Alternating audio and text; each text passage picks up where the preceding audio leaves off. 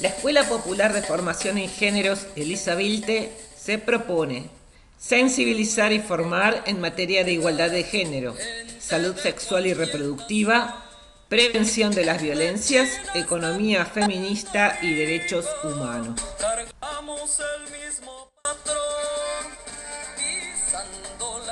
Nuestra propuesta surge en alianza con dos experiencias territoriales encabezadas por mujeres.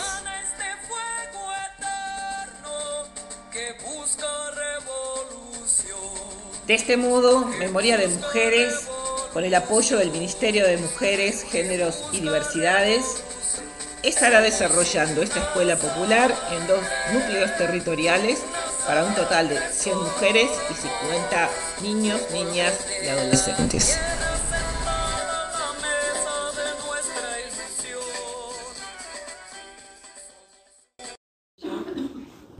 Eh, bueno, como, como mujer, como migrante, como soy educadora popular, soy cooperativista y también soy afro, charrúa, donde estoy reconociendo esa identidad desde hace no mucho tiempo, pero tuve el privilegio, la dicha de, encontrar mi comunidad en el territorio que fue el territorio de, mis ancestras, de mis ancestros, de mis padres, de mi madre.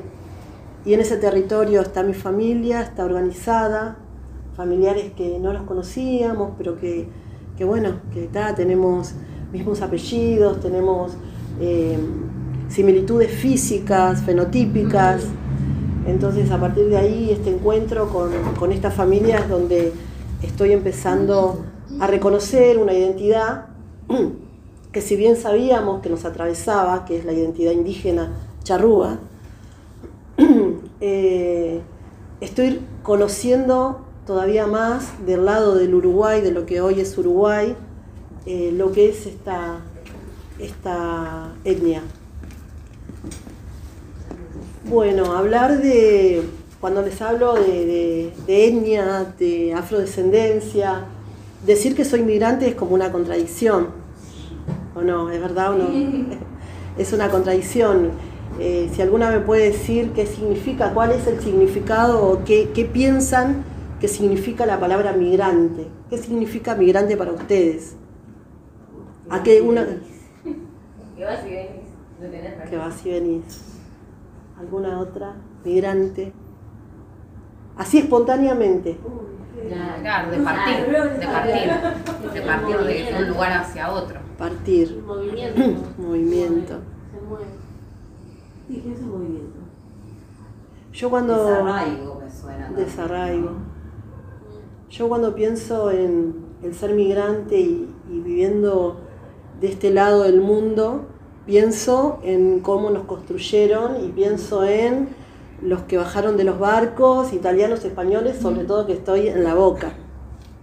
Así nos construyeron. Nosotros fuimos deconstruyendo todo eso, todas, todas las personas que estamos acá, pero la verdad es que no nos enseñaron eso en la escuela, en la educación pública o, privada o en el sistema educativo nos enseñó que ser migrante fueron las personas que construyeron la identidad de este país, la cultura, que vinieron, que aportaron, eh, tanto españoles como italianos, ¿verdad? Eh, en esta deconstrucción del ser migrante, eh, el decir, bueno, a ver, yo persona migrante, afrodescendiente, desde el hecho de que los afro, las afrodescendientes nos construimos en un lugar político como afrodescendientes y no como, como negras, si bien también somos mujeres negras, mujeres racializadas, algunas compañeras están construyendo de la identidad marrón. Eh, para nosotros la identidad marrón significa ponerle otro color más a algo que venimos deconstruyendo desde hace tiempo y que estamos intentando deconstruir el colorismo. Pero bueno, estas compañeras están trabajando, están trabajando muy bien, están dando la pelea, la batalla en contra del racismo y desde ahí nosotros apoyamos y articulamos todo lo que sea la lucha antirracista. Eh, cuando nosotros pensamos de la afrodescendencia como el ser migrante, nosotros decimos, bueno, no, ¿qué pasó? Hubo una trata esclavista. Las personas que bajan de los barcos durante la trata esclavista, ¿alguien sabe en qué siglo fue la trata esclavista? Acá en toda América Central, del Sur y Norte. más o menos, Sí, 17, 17, 18. 18. Se empieza a gestar, claro, se empieza a gestar a partir del siglo XVI. España corre a los cristianos, corre a los moros y empieza, inventa lo que es el racismo y los colores a partir de que los moros eran oscuros, que los cristianos eran, bueno, vos sos blanco, vos sos oscuro, y empieza a desarrollar todo esto de lo que es el concepto de razas, que fue una construcción lenta, pero profunda, sistemática, por eso es un sistema. Y, este, y bueno, a partir de ahí los imperios comienzan a expandirse y secuestran personas en África y las mandan a trabajar con un fin, por supuesto, ¿no? porque todo tenía una construcción muy bien pensada de lo que era el saqueo en Latinoamérica. Y en, Eh, África, y en África también, que ya venía a saquear. Claro. Ahora, el ser migrante desde los pueblos africanos es una contradicción porque desde lo que nos enseñan como migrantes a el ser migrante desde la entrada de los africanos en Latinoamérica es una contradicción. Pero también nosotros en este camino desandando el concepto de raza, hoy raza, racismo, raza también es una contradicción. Porque nosotros decimos, bueno, no, no somos racistas, pero al mismo tiempo somos antirracistas. Entonces, bueno, todo eso requiere mucho trabajo, mucho debate y una nueva construcción de estos conceptos.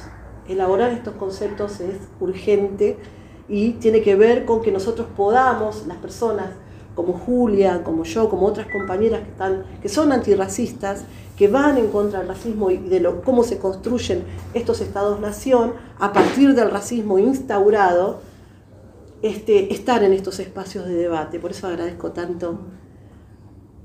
Vamos a seguir. Eh, la trata esclavista, entran las personas esclavizadas, secuestradas, expoliadas desde su continente, entran a Latinoamérica, Centroamérica, América del Norte, eh, y esto dura siglos, siglos.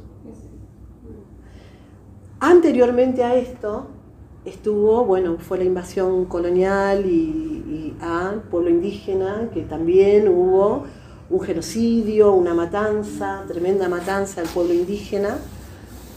A partir de ahí, nosotros podemos decir, bueno, a ver, queremos, nosotros queremos migrar, ser libres, poder migrar de un lado al otro, porque en realidad los pueblos, muchos pueblos son nómadas, es normal o es natural o es eh, parte del ser humano que si vos no querés vivir más en esta casa, quieras mudarte, tenés un derecho a mudarte, a buscar otra casa, a buscar otro territorio. Lo que es un crimen, y es un crimen de lesa humanidad, es la extracción forzada de personas con un fin de esclavitud. Bueno, desde este lugar de migrante nos construimos nosotros, desde este lugar del derecho. Desde este, desde este lugar de derecho también, la raza, nos construimos en este constructo nuevo de raza. Y también de etnia. Cuando nosotros decimos etnia, ¿qué pensamos? El otro. Pertenece a tal etnia, la otra queda, no queda bueno, es como un término discriminador y racista. Pero no hay otro nombre como para nombrar, este, por eso esta elaboración de conceptos nuevos, ¿no? Etnia charrúa, nación, etnia, guaraní.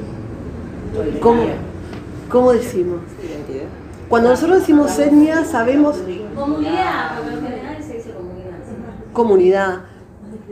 Pero desde la academia, por ejemplo, para poder nombrar, y la academia que se posiciona en un lugar eurocentrado, blanco, ¿cómo nombra etnias? Pero, pero por supuesto, siempre mirando desde ese lugar de blanquedad o de no negre o de no indígena hacia lesotres. Eh, a partir de ahí, este, y estos conceptos, esta elaboración de lo que es migrante, de lo que es raza, de lo que es etnia, de lo que es colores, blanco, blanque, marrón, negre, indígena, etnia, es donde nosotros estamos dando constantemente el debate. Eh, bueno, sigo, si alguien quiere preguntar algo, si no, sigo, si alguien quiere aportar. Sigue, sigue. Eh, ¿Qué sucede? Eh, podemos construirnos desde, a partir de convenciones, por ejemplo, Cumbre de Durban 2001, como afro, en este trabajo, yo siempre voy a pararme en el trabajo identitario, también de clase, también de género, pero a partir de la identidad, que es algo que no está instalado y que debe instalarse, ¿no? Porque si nosotros decimos, bueno, a ver, por ejemplo, em, necesitamos la perspectiva de género, también necesitamos la perspectiva de identidad en los diferentes debates, dentro de las academias, dentro de los espacios de militancia, partidaria o no, este, esta perspectiva de identidad.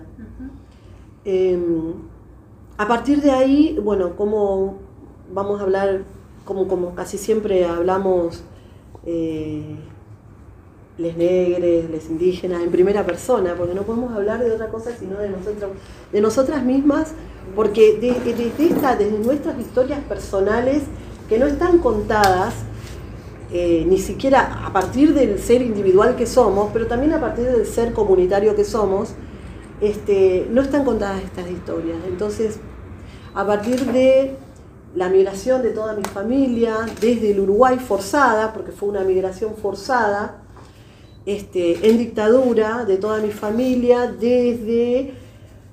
Eh, cuando nosotros hablamos del Uruguay, hablamos de las migraciones, inclusive en los espacios institucionales, eh, cuando hablan de la población migrante, hablan de los uruguayos que vinieron a partir del terrorismo de Estado. ¿Verdad? Sí. ¿Cómo? Claro. claro. Dictadura acá, dictadura en Uruguay, terrorismo de Estado, crímenes de Estado, eh, genocidio, lesa humanidad, pero de personas que militaban partidariamente o no, sindicatos, lo que fuera, cruzan y, este, y a partir de que también fueron desaparecidos acá, habrán escuchado hablar de Orlet y diferentes lugares donde han militado las personas del Uruguay, pero nadie habla o se habla muy poco de la migración afro a partir de la demolición de los diferentes espacios eh, de los conventillos del medio mundo y de la cultura del candón. ¿Me escucharon hablar de eso?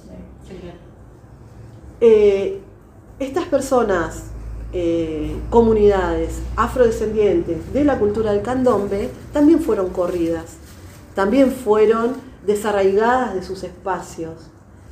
Vamos a, para atrás, cumbre de Durban, la cumbre de Durban eh, año 2001, Sudáfrica, que fue un impulso mismo de las comunidades. Este, bueno, eh, acá la compañera Julia sabe, conoce bien la cumbre de Durban, que también se tiene que dar ese debate en los diferentes, pedimos por favor, son todas militantes, que podamos ir a hablar de la cumbre de Durban en los diferentes lugares, porque eh, fue un antes y un después de las comunidades afrodescendientes de, por ejemplo, países como Venezuela, Centroamérica, que empiezan a dar el debate de la diáspora. ¿Qué pasa con la diáspora y de los descendientes de pueblos africanos en Latinoamérica? En Cumbre de Durman sale el término que fue una cumbre antes que, bueno, iba en contra de toda discriminación, discriminación, xenofobia y racismo, sale el término afrodescendiente para toda la diáspora en todo el mundo, no solamente en las tres Américas, sino en todo el mundo. Lo que es el término afrodescendiente, desde ahí es donde nosotros nos paramos y nos construimos como seres políticos. Vamos nuevamente al desarraigo de estas personas estas comunidades del Uruguay que son corridas de sus lugares. La cumbre de Durban dice que nosotros tenemos el derecho de volver a nuestros lugares de origen. Vamos a volver a África, es difícil. Hay comunidades, por ejemplo, que se construyen desde eh, los afrodiaspóricos, que ellos dicen que tienen que volver a Mamá África. Quizás nosotros no, pero sí a nuestros lugares de arraigo, por ejemplo, en la cultura del candombe, el barrio sur, Palermo, y que de hecho en Uruguay se cumplió ese convenio donde muchas comunidades afrodescendientes han vuelto a sus lugares de origen. En Argentina, la, Argentina no adhiere a la cumbre de Durban. No adhiere. No adhiere. No, no adhiere a la cumbre de Durban. No adhiere y de barrio La Tombe. Este desconocimiento es absolutamente eh, eh, no inocente, sino que también se niega el- la afroargentinidad, ¿no? A partir de ahí que se desconoce que acá nosotros, claro, en, en toda esta lucha de afroargentines, de diáspora, eh, y de este debate que se da a la interna nuestra, desde donde nosotros podemos decir, bueno, a ver, somos afrodiaspóricos todos, porque no nos construimos a partir de los Estados-Nación, sino que somos afrodiaspóricos desde Alaska hasta Tierra del Fuego. Y en todo el mundo también, donde hay africanos que han salido con fines de explotación y la trata, nosotros podemos decir que somos afrodiaspóricos y esta cumbre o este convenio nos llega a todas las personas afrodiaspóricas en cualquier parte del mundo. Las personas que vivimos en Argentina tenemos derecho como afrodiaspóricos y basados en la cumbre de Durban de volver a nuestros lugares de origen. Puedo elegir, porque es transfro- transfronterizo como todas las convenciones.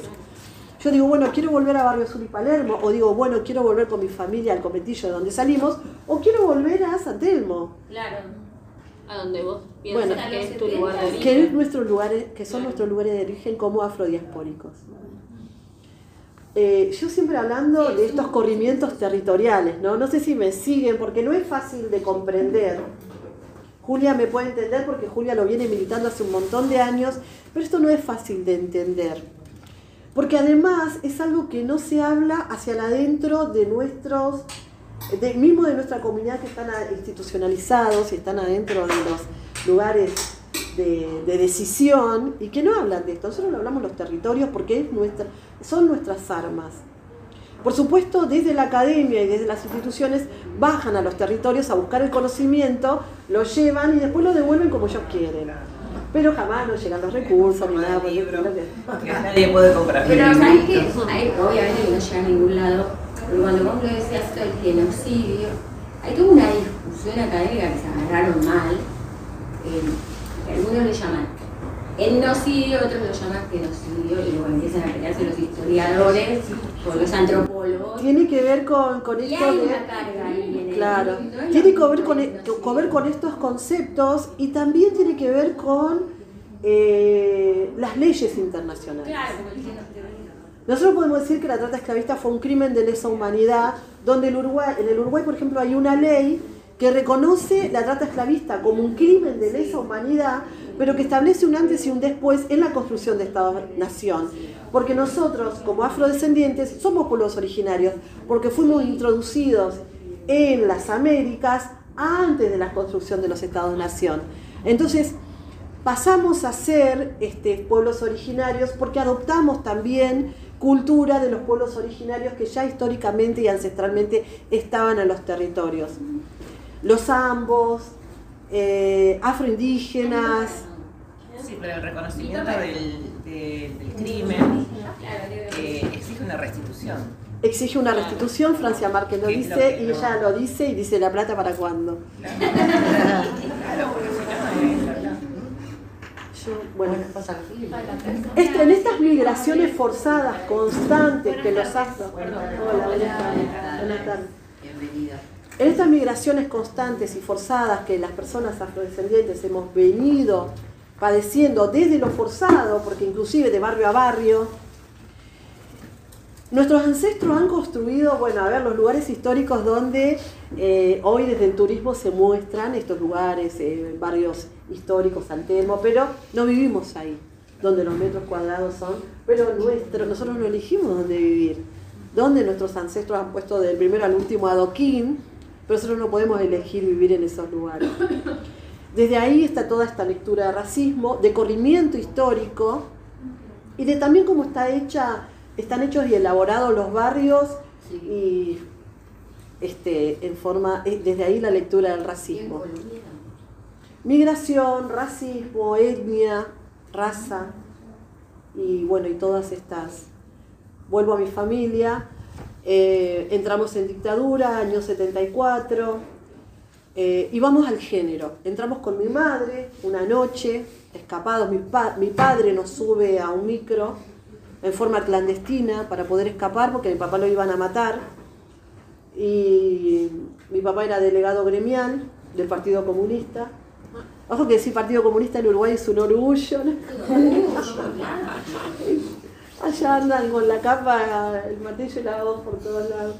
Este, y bueno, mi padre era delegado gremial, nos saca, a mi madre y a nosotros, y de ahí entra todas las opresiones que hemos sufrido como mujeres racializadas, como mujeres negras, a lo largo de toda la historia como seres migrantes en este país. Eh, mi madre, una mujer negra, eh, atravesada por todas estas intersecciones de las que se habla ahora, que habla el feminismo no negro, pero que sale del feminismo negro. Escucharon hablar de Toni Morrison, bueno, eh, ella habla de estas intersecciones que atraviesan los cuerpos de las mujeres negras a lo largo de la historia. bueno, mi madre entra con nosotros en la Argentina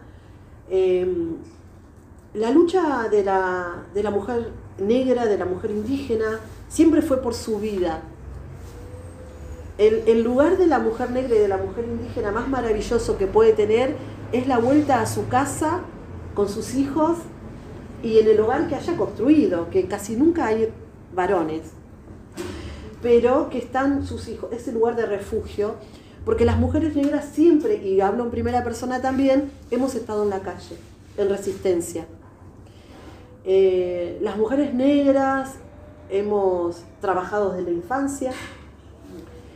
Eh, y bueno, en, el medio de, todas estas violencias que mi madre ha, pasado a lo largo de, de, todo el camino hasta que nosotros crecimos acá en la Argentina son innumerables y son objeto de estudios donde ustedes pueden leerlo pero que sale y que son nuestras vivencias personales porque salen desde ahí. Salen desde ahí. Em, ¿Qué pasa con eh, la construcción identitaria de las mujeres afroindígenas? Eh, ¿por, qué, ¿Por qué nos construimos, o por qué en mi caso, o por qué mi madre también era una mujer afroindígena? Eh, más allá de que, porque su mamá era indígena, y su papá negro, en este caso mi padre indígena, mi madre negra e indígena, también tiene todo una lectura de identidad, que también puede estar atravesada y que en este momento podemos hablar de un convenio, que es el convenio 169, que reconoce en todo el mundo que cada país tiene población indígena. Por ejemplo, Alemania no tiene población indígena, pero adhiere al convenio porque es un convenio antirracista, de alguna manera, a pesar de que sea un convenio de las Naciones Unidas. Es antirracista porque es transfronterizo, porque si ese, país adhiere a ese convenio teniendo eh, población indígena migrante, al ser transfronterizo, perfectamente puede ir eh, a haber poblaciones migrantes que hayan entrado a ese país y pueden adherir a, ese convenio y tienen, a partir de ese convenio, tienen un montón de derechos. Dos países eh, en, el Avia Yala o en, este, estos las tres Américas que no adhieren al convenio 169 solamente son dos, Surinam y Uruguay. Uruguay no adhiere. Uruguay no adhiere. ¿Qué año? Y el, desde el año 89 está el, el 169. Pero en Uruguay hay un montón ¿Y cuándo terminó la, no, sí, tiene la dictadura de Uruguay? En el año 85. Pero que ahí había... cuatro recién de la democracia en el Uruguay. 85. 85. 83 acá, 85 en Uruguay. Pero había empezado antes que acá, ¿no? La dictadura. En el año 70 ya empezaron a gestarse con la llegada del Frente Amplio mi papá era fotógrafo documentalista y fotografía cuando Liber Sereñi baja del avión en la construcción de lo que fue el Frente Amplio y ahí empiezan los golpes en toda Latinoamérica porque llegaba la resistencia. Eh, a ver si, si, me siguen porque como es mucha información a lo mejor... Cuando quieras Yo me pongo ansiosa y empiezo a hablar y hablar y hablar y... El convenio 169, eh, Uruguay no adhiere, Surinam tampoco adhiere. Y entonces es este, en esta lucha, porque el pueblo charrúa, bueno, además de los afrodescendientes, les puedo hablar de esta construcción identitaria este, mi comunidad se llama Naxihuatepaj. El saludo para los charrúas es eh, Vascuadé Inchalá, Inchalá son hermanos. Vascuadé es levanta, levántense hermanos. Y el Juparí que es bendiciones. Eh, a partir de esta construcción identitaria, y Uruguay que no reconoce ni siquiera que tiene poblaciones fronterizas, donde, donde los afros que entraron por frontera y eh, los charrúas que habitaron lo que hoy es Paraguay, lo que hoy es Brasil, Argentina, eh, los tupí guaraníes, bueno, porque en Uruguay en realidad el pueblo guaraní fue muy fuerte y también, posiblemente también tengamos una mezcla ahí con guaranítica, este, por, por, todo lo que los guaraníes han dejado tanto en los términos, en palabras y... Sí, sí. Bueno, el Uruguay, el Uruguay está atravesado por, por la cultura guaraní muy fuerte, en forma muy fuerte. Y bueno, en este momento en el Uruguay se está dando el debate para el convenio 169, para que salga, para que se ratifique de una vez por todas.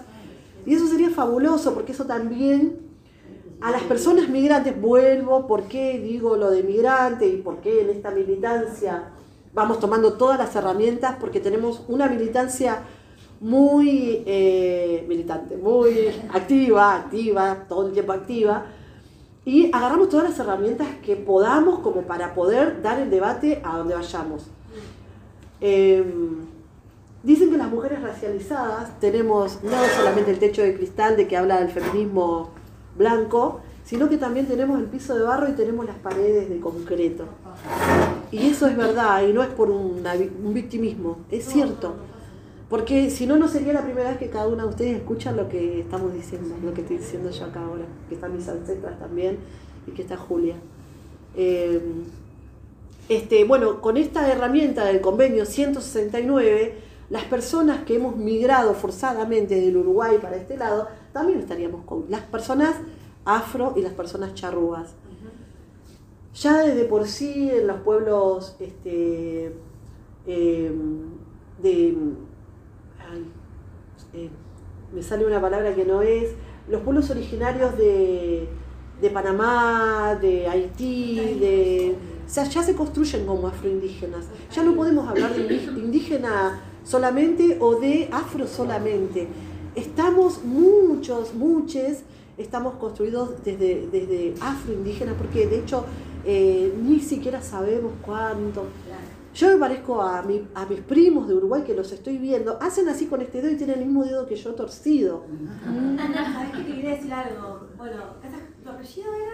Roco Antunes. Tú sabes que, no, las cosas de la vida. El apellido de mi, mi compañero es Antunes, yo te veo tan parecida a su. Esas cosas que yo la vi en la foto y digo, es la cara de Silvia Antunes y ellos son iguales a su padre. Así que ya me voy a poner a indagar. Les cuento un poquito la cuestión de los apellidos. Los, nuestros apellidos. Claro, nuestros apellidos, por ejemplo, Silva, Sosa, Antunes, Olivera, son eh, Antunes con S, Da Silva, De Sousa y Oliveira, porque son de, de, la colonia portuguesa, porque Portugal fue quien puso los barcos por la corona, pagados por la corona española. Portugal puso, Portugal era como decir, bueno, a ver, este, la empresa, e-, e-, eran los capitalistas, eran los transportistas. Eh, mi, mi, familia, eh, yo soy bisnieta de personas esclavizadas. Mis bisabuelos trabajaron en los campos de los Antunes Maciel, del lado de Brasil, que era eh, Río Grande do Sul, en Valle. Por ejemplo, Julia es afroindígena, no podemos decir que sea suave. Ella se construye guaraní, pero es, eh, su fenotipo es afroindígena. Este, entonces, eh, sur de Brasil, Río Grande do Sul, Valle, eh, estaba la, la, siembra, o no sé cómo llamarlo. La hacienda donde se sembraba y donde, bueno, y ahí trabajaron mis, mis abuelos, en esas haciendas. ¿Qué era de la Facendas. Antunes Maciel. Por supuesto que, claro, eran, eh, le colocaron todos esos apellidos a... Ah, claro, de los esclavizadores. De los, esclavizadores. Mi Díaz, eh, Ruiz Díaz, mi abuela, la descendencia negra viene por parte de mi abuelo. Ruiz Díaz. Padre de mi madre. Y por parte de mi padre, eh, la madre de mi padre era portuguesa, fue portuguesa. Y mi abuelo paterno español, de la villa de Cádiz. Eh, Tengo una mezcla terrible de colonizadores con los, los originarios de la tierra. ¿Viste? Mi abuela era un indio negro, fue un indio negro. Desde Eso- ahí, eh, Acá en Argentina es muy importante que se pueda reconocer estos apellidos desde el momento que siguen gobernando. Martínez de Oz, por ejemplo, el arqueólogo del Museo de la Boca, del Museo de Arqueología de la Boca, encontró grilletes en la casa de los Anchorena. Anchorena, La Madrid, Posada, son apellidos de las familias negras, pero es argentinas, pero esos apellidos son su- de sus esclavizadores. Garay. Eh, bueno, todo esto que les relaté tiene que ver con lo que nos, el tema que nos traía hoy por hoy a las migraciones, las migraciones, el migrar como un derecho, pero también las migraciones forzadas a las que nuestras comunidades, nuestras etnias y, y nuestros este, antecesores, nuestros, bueno, históricamente nuestras, nuestros ancestros y nuestras ancestras han sido obligadas a, este, a, a ser trasladadas. Se llama expoliación, cuando te sacan, bueno, a ver, viene alguien, entra acá la yuta, saca a todos, te, te lleva desnuda y te pone en un centro donde hay otras personas, donde no conoces cómo hablan, donde no los conoces, no sabes qué idioma están hablando y nunca, pero nunca más en tu vida podés volver a tu lugar de origen. Por ejemplo, en Jamaica, eh, los indígenas de Jamaica nunca los pudieron dominar, porque apenas bajaron del barco y dijeron, estamos en África. Por cómo es eh, geográficamente Jamaica. Entonces se escaparon e hicieron la resistencia desde ahí adentro. Acá los afectó el clima, los afectó un montón de cosas que existían tanto en el Río de la Plata, las enfermedades, la fiebre amarilla. En la fiebre amarilla eh, vino la milicia, saca a las personas blancas de San Telmo, las lleva a Barrio Norte y no deja salir, se llaman movimientos eugenésicos, y no deja salir a la población negra que es diezmada en San Telmo, La Boca. Este, dicen que hay un, un- Hay un- un- una tumba a una comunidad. en, en- en- abajo en Plaza Dorrego, que ahí enterraron. y- Ah, sí. Sí, porque bueno, ¿a dónde fueron a parar todos esos Pero cuerpos? generalmente, perdóname, eh, en aquella época de la fiebre, esta epidemia. En las plazas se enterraban. En las plazas, por eso la- Plaza esta plaza estaba eh, como en la periferia de, de la ciudad, ¿no? Esta gente eh, que escapó de la peste se fue afuera construyendo este tipo de mansiones. Por eso pasó a ser eh, San Telmo Barrio Negro, porque dejaron todo abandonado, encerrado. Y la mayoría de las casas de San Telmo y de toda esta oligarquía tiene espacios donde encerraban a sus esclavos, grilletes y todas tienen sus mazmorras. Todas tienen sus mazmorras. Y el San Telmo está lleno de eso. Pienso que el cementerio de Chacarita También se abrió en ese momento, ¿no? Sí, Pero sí. no creo que haya negros ahí enterrados, ¿no? No.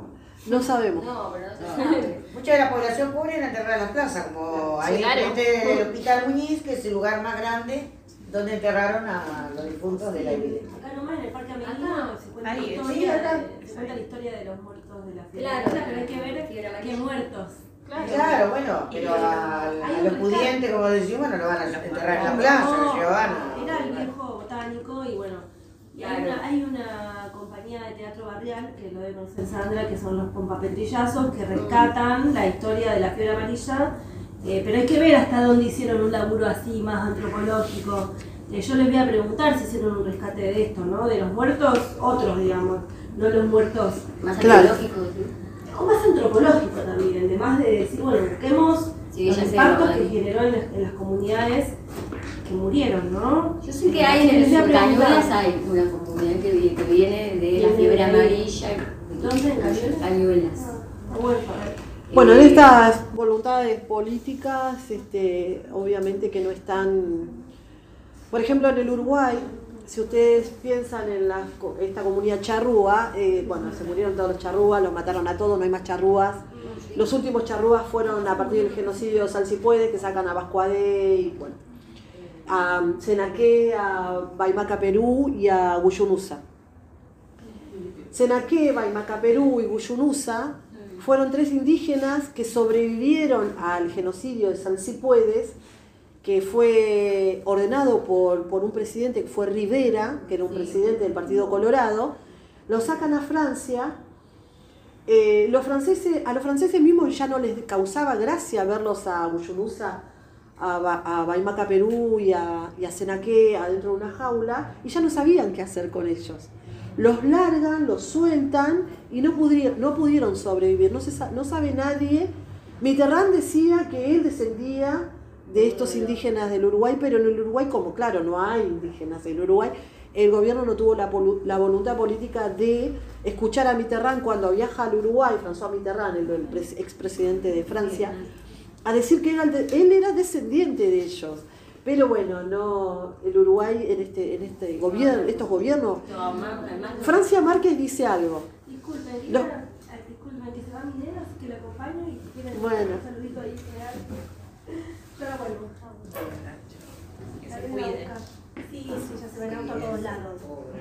Uno con ruedas le dicen.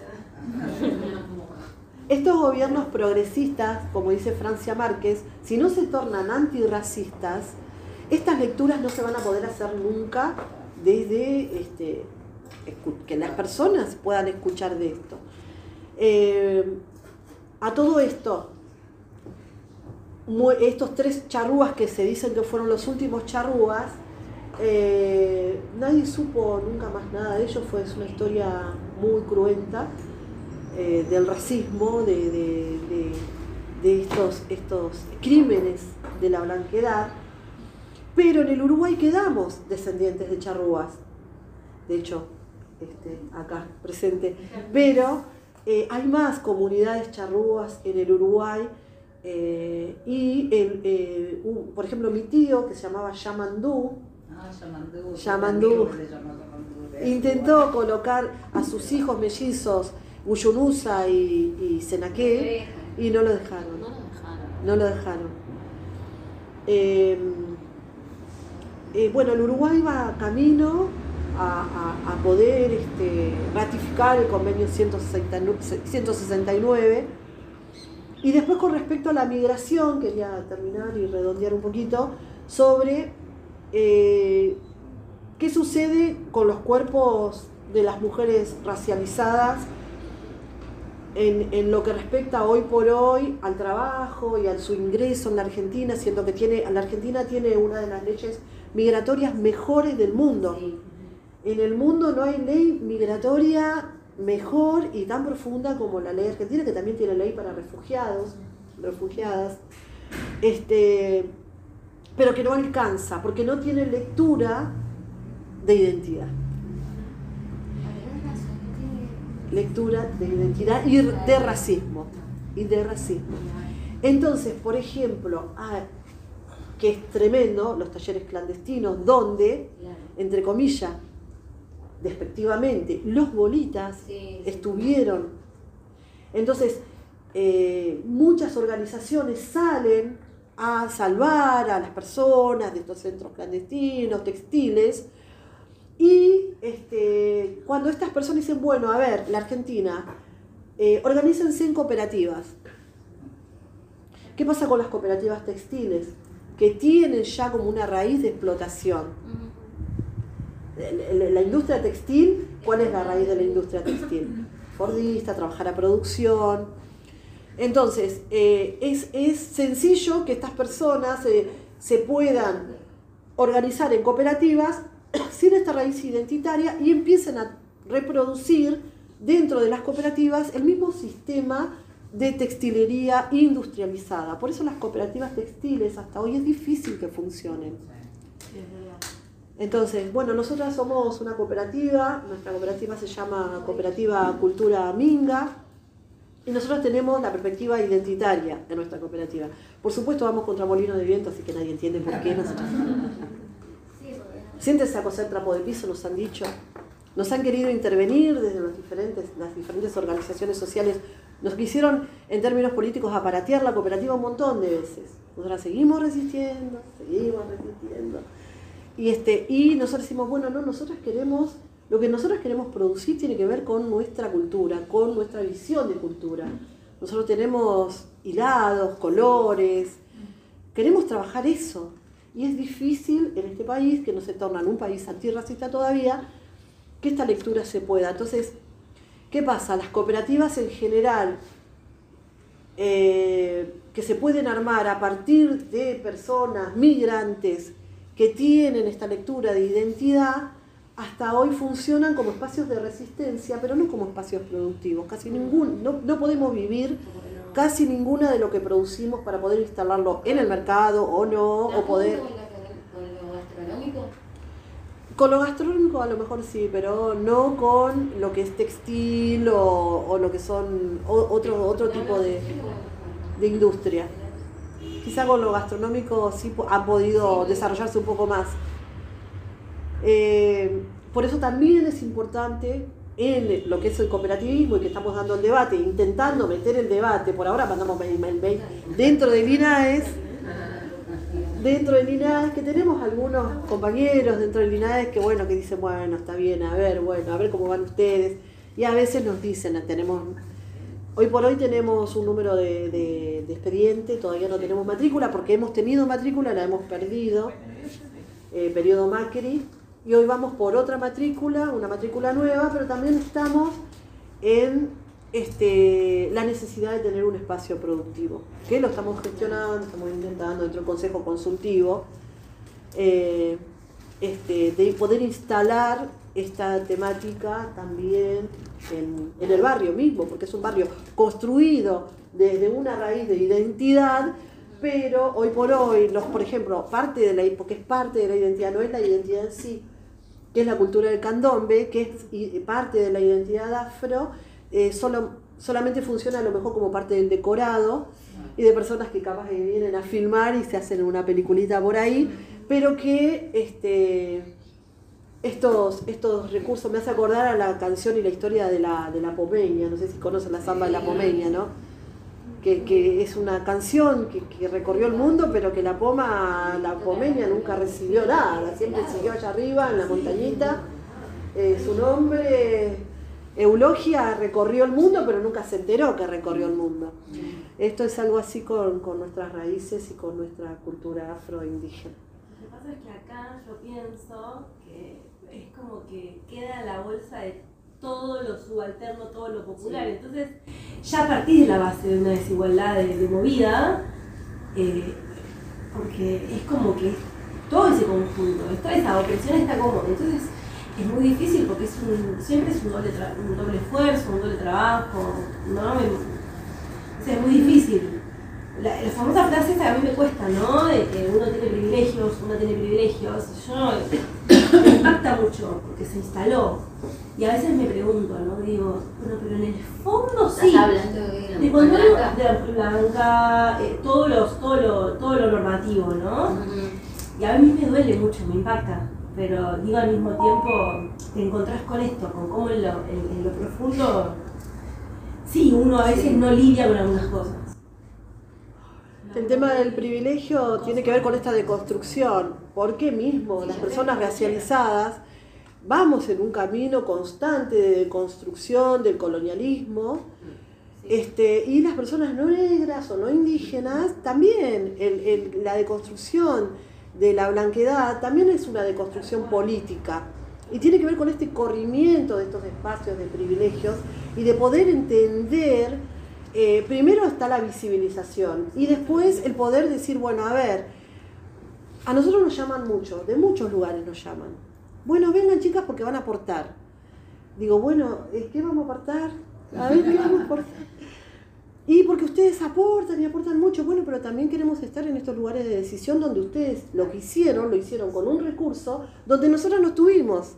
No estuvimos en la, en la, en la Claro. repartija. En, esta elaboración y en la repartija. Por ejemplo, un polo tecnológico, nos invitaron hace poco a un polo tecnológico, quieren que vayamos a la linda, quieren que vaya al polo tecnológico.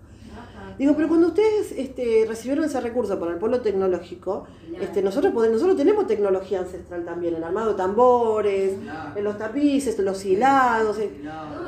Que- tenemos tinturas, tenemos, tenemos tecnología ancestral, ¿por qué no estuvimos ahí? Eh, entonces, bueno, sí, bueno, sí, tiene razón, vamos a juntarnos, pero es después. Este es el polo tecnológico de la Sí, el polo de Sí, la ciudad es este. Pero quizás no, eh, son mismas organizaciones, yo no hablo de este, eh, las institu- instituciones, No, instituciones, sino este, No institucionalizado, en No, no. Exacto. Es aquella historia que todavía seguimos trayendo. Exacto. Es una lista de construcción que también pone la compañera en palabras. Nosotras, no. Nosotras somos todas. exacto. Somos todas, con ustedes, con ustedes más.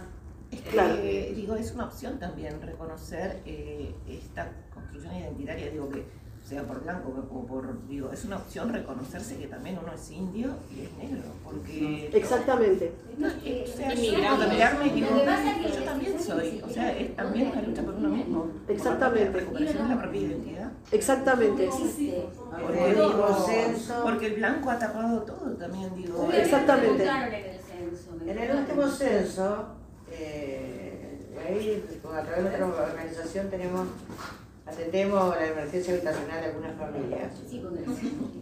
Entonces cuando estaban en la encuesta, y son tucumanos, una de Correntina, son más mecha que yo, pero no, el tema es no reconocerse, sentir una vergüenza de reconocerse. Me ha pasado con mis nietas, Bueno, delante de sí. Le preguntaron a mi nieta por su raza, si se consideraba perteneciente a alguna raza africana o algo, y mi nieta mayor me miraba a mí, la miraba a Pato, a mi hija, y no se atrevía a contestar, ¿viste? Entonces yo digo, bueno, anda, mírate al espejo. anda, mírate al espejo, por favor, no se alegue, ¿viste? Pero le costó, y bueno, y bueno, y sí, dijo, porque estábamos nosotras dos, quizás, si no estábamos, ella no contestaba eso. Porque es un prejuicio, el prejuicio que se tiene Claro. a- Mi- al mi- asumir tu identidad.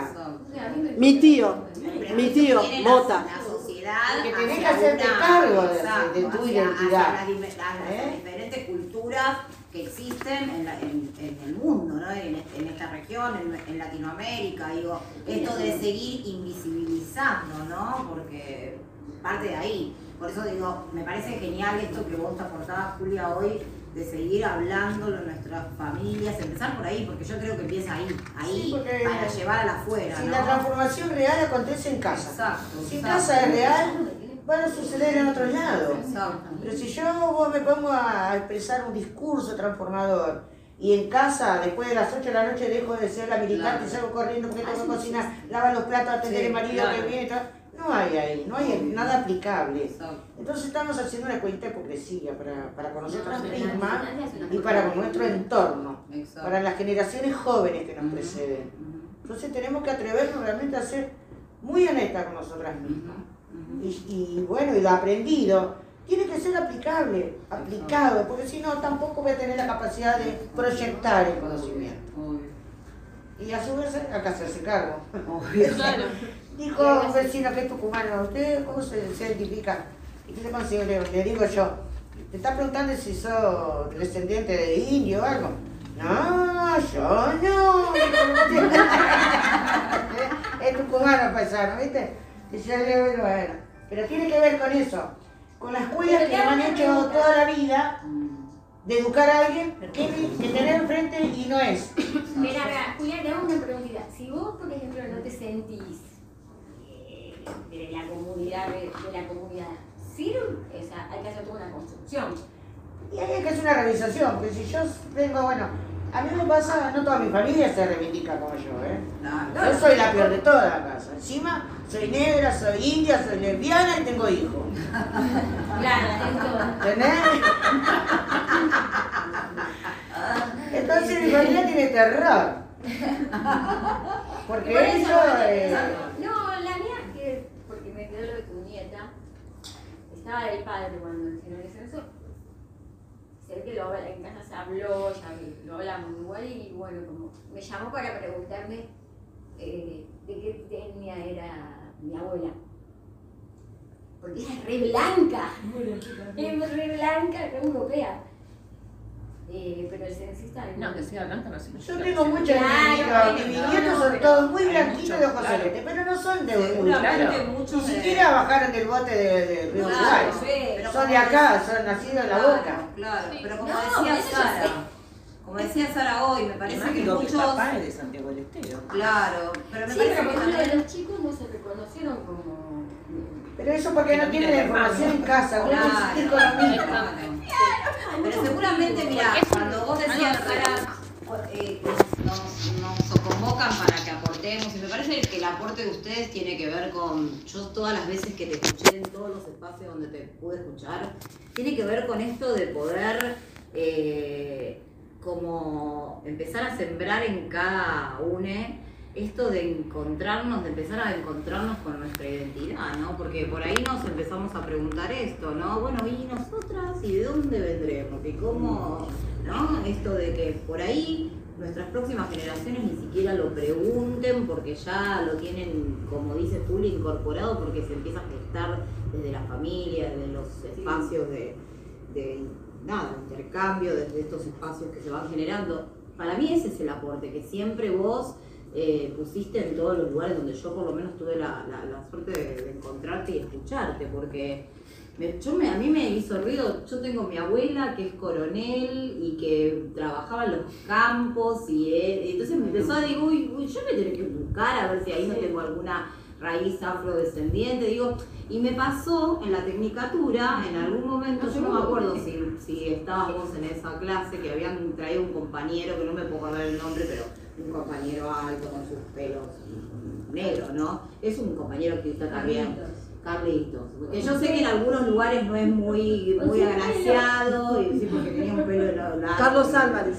Eh, eh, bueno, lo había traído a la tecnicatura para charlar sobre este tema y a todos nos empezó a hacer mucho ruido, ¿viste? Porque decíamos, pero, ¿viste? Y esto de, de también, eh, por ejemplo, las palabras, ¿no? Esto de cuando vos le dices, ay, negrita, y viste, que uno piensa que es cariñoso, pero, o sea, empezar a rever también cómo nos nombramos, cómo nos decimos. Entonces digo, eso es el aporte muy específico que hacen ustedes porque lo plantan, porque obviamente no bajamos, no bajaron todos nuestros, nuestros descendientes de los barcos. Seguramente hay en nuestra tierra nada, originarios, los que vinieron de, esclavizados, digo, entonces eso es el aporte tan grande que ustedes hacen, vos en especial también, eh, en estos diferentes espacios donde van. Por ejemplo, yo estuve estudiando gerontología comunitaria en su momento.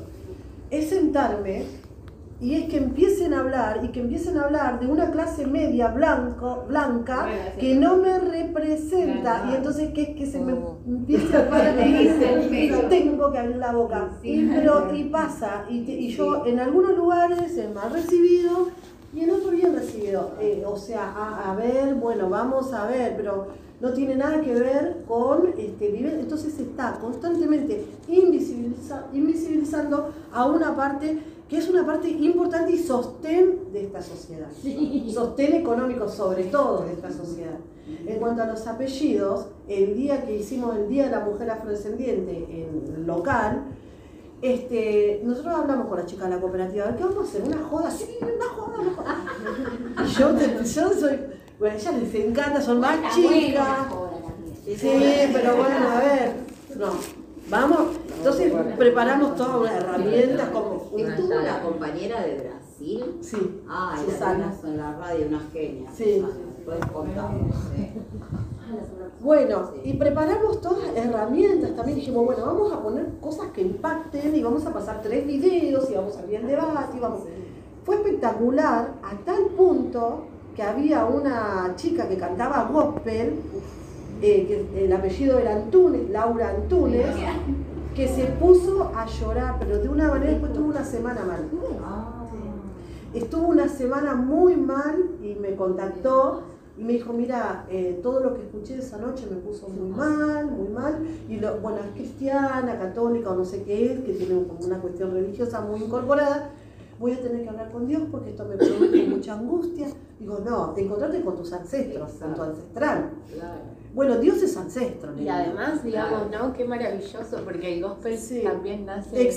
Eh, misión cumplida. Misión cumplida para nosotras. Y bueno, esto, migra- migrante. Eh, ley, de, ley, ley migratoria, o sea, la ley- las leyes que tenemos y, eh, por ejemplo, una vez la, la organización, eh, la ONG Caref, nos hizo como un trabajo, un- que estuvo bueno el trabajo, que después nos hizo una devolución porque hicieron un libro. Ya nos hemos encontrado en varios libros, pero que en algunos no sabíamos. Estas nos avisaron, Por lo que menos íbamos a estar avisaron, por lo menos nos avisaron. Pero la recopilación académica que hicieron de- del trabajo de investigación estuvo muy buena porque nos, nos, nosotros podemos sacar datos de ahí. Sí, Datos este, de, de las mujeres migrantes, de las opresiones que tienen y encontrarnos también con que hay muchas mujeres cooperativistas eh, racializadas. Por ejemplo, Susana Vinos en un trabajo así acá sobre mujeres negras y cooperativismo.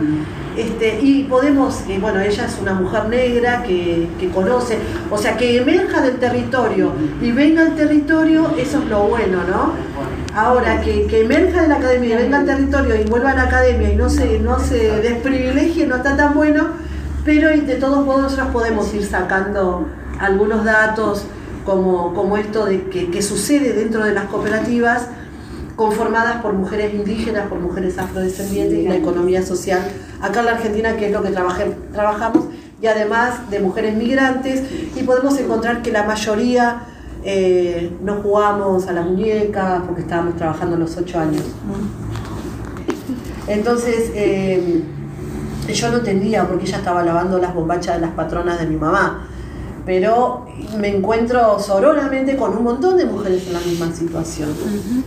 Eh, y bueno, y, y estas intersecciones de las que estábamos hablando, ah, esto les quería decir, que el feminismo habla de ahora del feminismo interseccional, que en realidad sale del feminismo negro, que empieza a poner en debate estas intersecciones que, pasa, que pasan los cuerpos, que son cuerpos, y como dijo acá la compañera, territorios de conquista de la blanquedad. No solamente de, eh, sí la mujer blanca en el feminismo, sino que es territorio de conquista de la blanquedad en el colonialismo sobre los cuerpos de las mujeres negras y las mujeres indígenas, que eran trofeos de guerra. Este, ah, recuerden que han venido de África, eh, de una civilización, que era una civilización de mucha avanzada y que han venido mujeres preciosas del África. Y que cuando llegaron los conquistadores a, a América, las indígenas también tenían unas civilizaciones hermosas y eran mujeres adornadas, preciosas mujeres, y era la codicia de, este, de lo que hoy la blanquedad llama negra pata sucia, india sí, sucia, india murienta, al volvete a tu lugar. Porque que yo vaya a un lugar a, poner- a colocar el debate o hablar de igual a igual con una persona blanca, me va a querer siempre poner en el lugar de subsumisión donde siempre y constantemente nos ponen. Porque acá no somos todas blancas en alguna medida y recordando las personas eh, no blancas que están hoy entre nosotras, las mujeres no blancas que están entre nosotras, en algún momento las habrán querido poner en los lugares de subordinación, que el color de piel es el que lo dice, que aunque estemos, vayamos a Brasil y en Brasil yo sea eh, no una mujer negra, capaz que paso desapercibida entre la blanquedad, pero acá en Argentina somos negras de mierda. Sí. El negrito es ese descamisado que entró a defender a Perón y esos descamisados acá se construyó como el negro cabeza. Este, ese es el negro que hoy por hoy en Argentina es. eh, Cuando te dicen no negro de piel. No, ¿Por qué no. no te digo negro de Te piel? dicen no negro de piel. No, no, no. Yo No, te dicen que tenés alma de negro. Cada vez peor, cada vez peor. Tenés alma de negro. Cabeza de negro. Que el negro es lindo en realidad, no, no, no es tanto el, me parece que está muy vinculado con lo, con lo. Muy acá es, viven en, viven en, en, en ¿cómo le dicen? En choza, o sea, todo lo despectivo. Sí, lo relacionan con lo, con lo indígena. Es lo rural, es, es lo no, sí, es, es Sarmiento, el paradigma de Sí, es, Sí, es sí, Sarmiento. sí, Es sí. tal cual, la civilización y la barbarie y es una cosa cada vez más. Él resumió ¿Alguien es maestra acá? Docentes. No se dice más maestra, No, Bueno, todavía cantan el himno a Sarmiento, ¿no? Sí.